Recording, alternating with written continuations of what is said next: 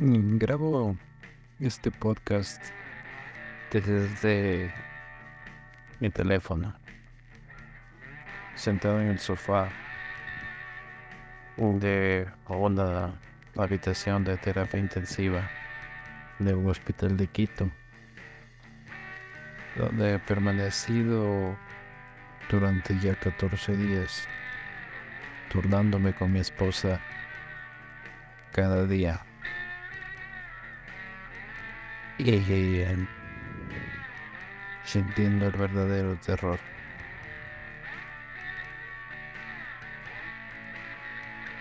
Uno suele tener miedos eh, durante la vida, miedos justificados, miedos injustificados. Me disculpo por la calidad del audio. Esto en realidad es un voice note más que un podcast para ustedes. Bienvenidos a Luchito Unplugged.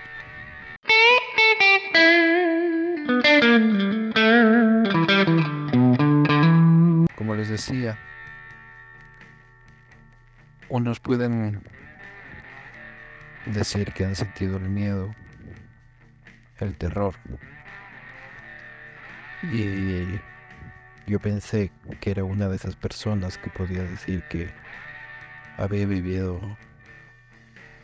suficientes capítulos de miedo como para ponerme una medalla de triunfador frente al pánico. Hasta ahora. Y he tenido momentos de terror, de miedo, de zozobra, de desesperación, de angustia quizás los dos principales fueron sin duda la muerte de mis padres. La muerte de mi madre, una muerte lenta y esperada. Y la muerte de mi padre, una muerte rápida y sorpresiva. Pero cuando hace 14 días llegó a nuestra casa la posibilidad de que uno de nuestros hijos no pudiera vencer una enfermedad plante cruel, desafiante,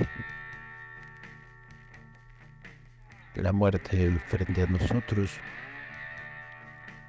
me di cuenta que no soy un hombre de hierro, sino que, soy un hombre de, hojalata, un hombre de papel,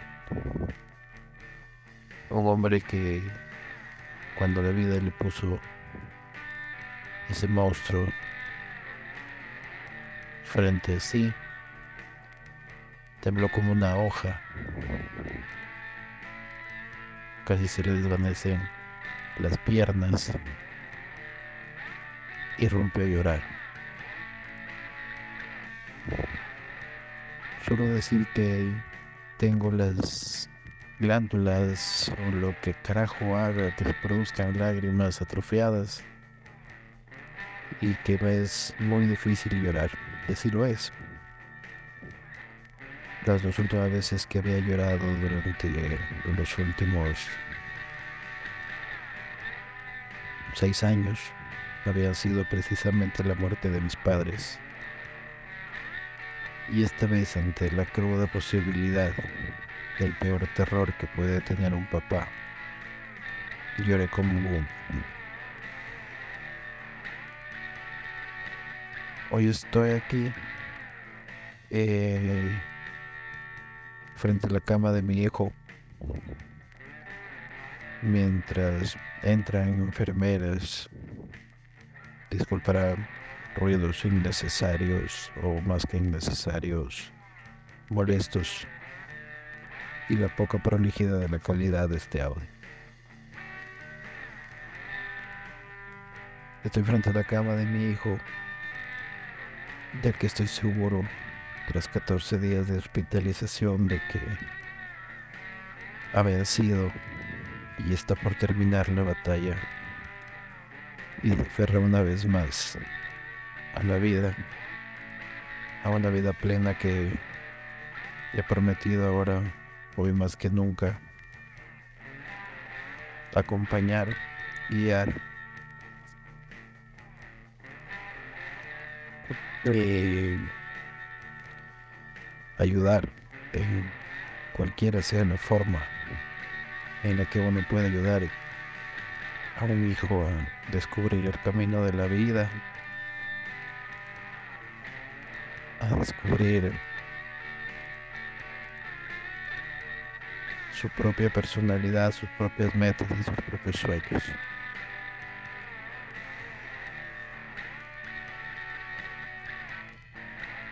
En este momento están retirando la basura de la habitación.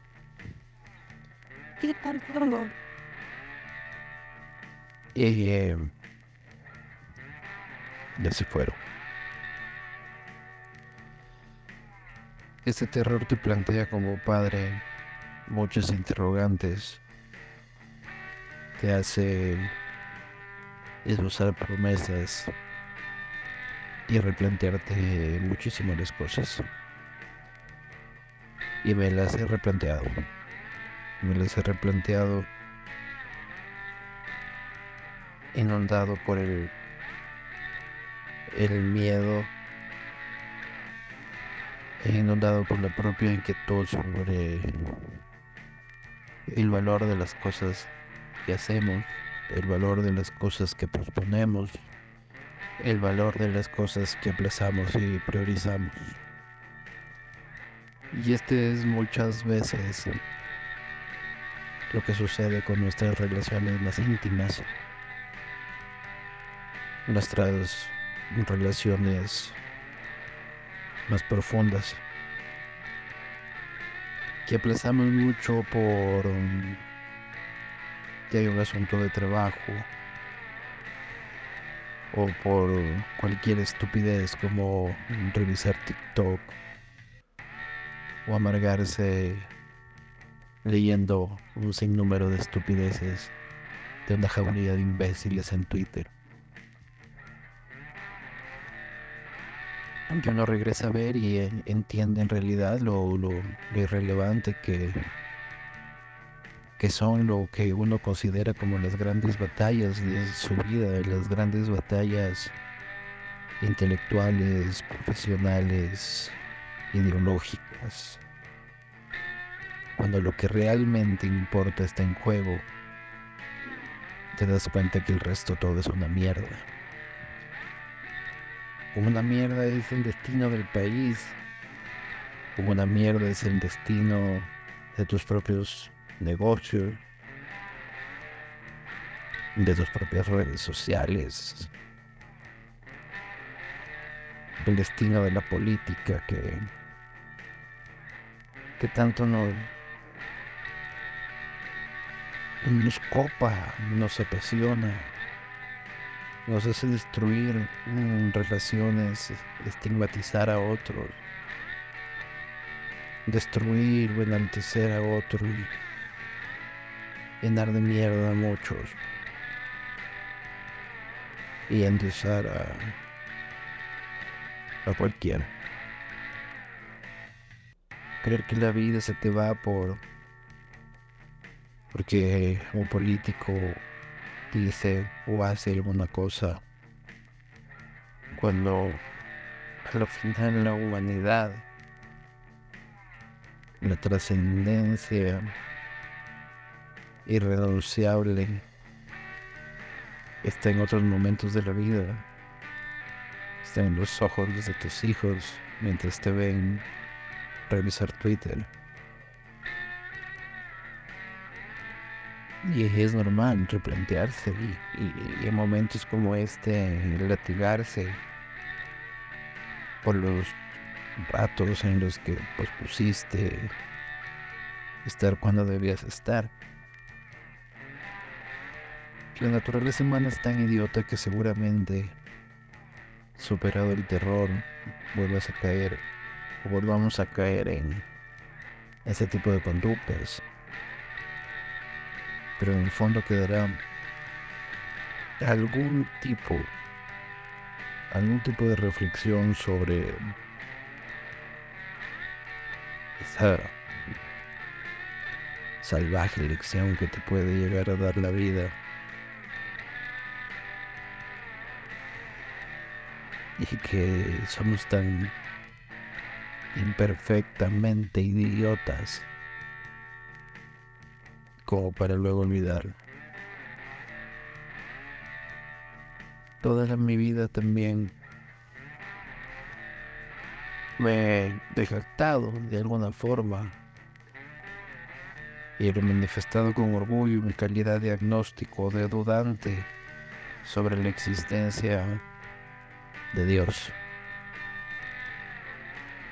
En estos momentos esa posición casi ideológica, política ante la vida, como quien tiene una relación con la probable existencia de Dios como una rebeldía, una rebeldía manifiesta y desafiante. Se vuelve a plantear en estos momentos, en un momento en el que el agnosticismo me llevó a buscar oraciones en internet para pedir la salvación de mi hijo rezarle a, a, Buda, a cualquier dios probable con tal de encontrar en una fuerza superior la salvación de algo, de alguien que amas con absoluta irracionalidad. Curioso curioso que he pasado mi vida exigiéndole a Dios certezas de su existencia y ante su posible existencia plantearme reclamos furiosos por su inoperancia en algunos capítulos de la vida. Pero No sé si en este punto, cuando son la una y media de la tarde que grabo esta nota de voz que se traducirá en un podcast, he logrado concluir mi relación, más que concluir mi relación, concluir mi definición sobre mi relación con Dios y su existencia o su, o su no existencia lo que sí he pedido con, con fe, con profunda fe, a mis padres la salvación de mi hijo. Oh, Y le he pedido con tanta fe que he llegado a exigirles con rabia que el proceso no solo sea exitoso, sino también sea rápido, porque somos tan exigentes como humanos que incluso el don de la paciencia se nos ha extraído como un tumor maligno y queremos que todo sea rápido. Y no hay nada más desesperante y lento que la recuperación del cuerpo humano si lo comparamos con la velocidad de la ansiedad que nos inunda en el cuerpo. Y la paciencia es algo que creo que no sé si he ganado o por lo menos he tenido que conocer. Les comparto estas seguramente irrelevantes reflexiones para ustedes pero necesaria catarsis para mí, para decirles que en conclusión todo me vale verga. Me vale verga lo que pasa en la Asamblea Nacional y si hay los votos o no los votos. Si vuelve o no vuelve Correa a implantar un régimen de terror si Guillermo Lazo será o no será encarcelado y vinculado al proceso de su cuñado. Que si la fiscal, que si Yunda, que si María Paula, que si Moreno, que si Novoa, que nada importa. Quiero que sepan que absolutamente nada importa. Esas son cosas de relativa importancia en comparación con lo realmente trascendente. Y pensar de que se nos va la vida mientras nos destruimos en redes sociales por, por una declaración incómoda de un político, por una relación política, por una decisión política. Y nos apasionamos hasta los huesos, dejando nuestra absoluta atención, carne y pellejo en aquello. Muchas veces la vida nos mete una tracalada de patadas en el trasero para demostrarnos que lo importante está otras cosas. Que lo importante no está en el éxito, mucho menos en el que dirán.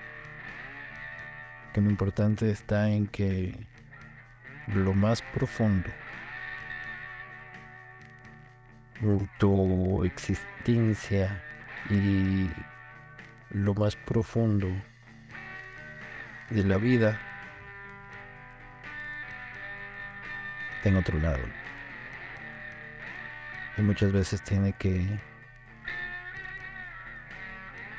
llegar desafiante el terror convertido en un monstruo de nueve mil cabezas, a demostrarte que el hombre o la mujer, empoderado, exitoso, peleador, buen trago, arrecho, es una pobre mierda a la hora de la verdad. Un abrazo a todos.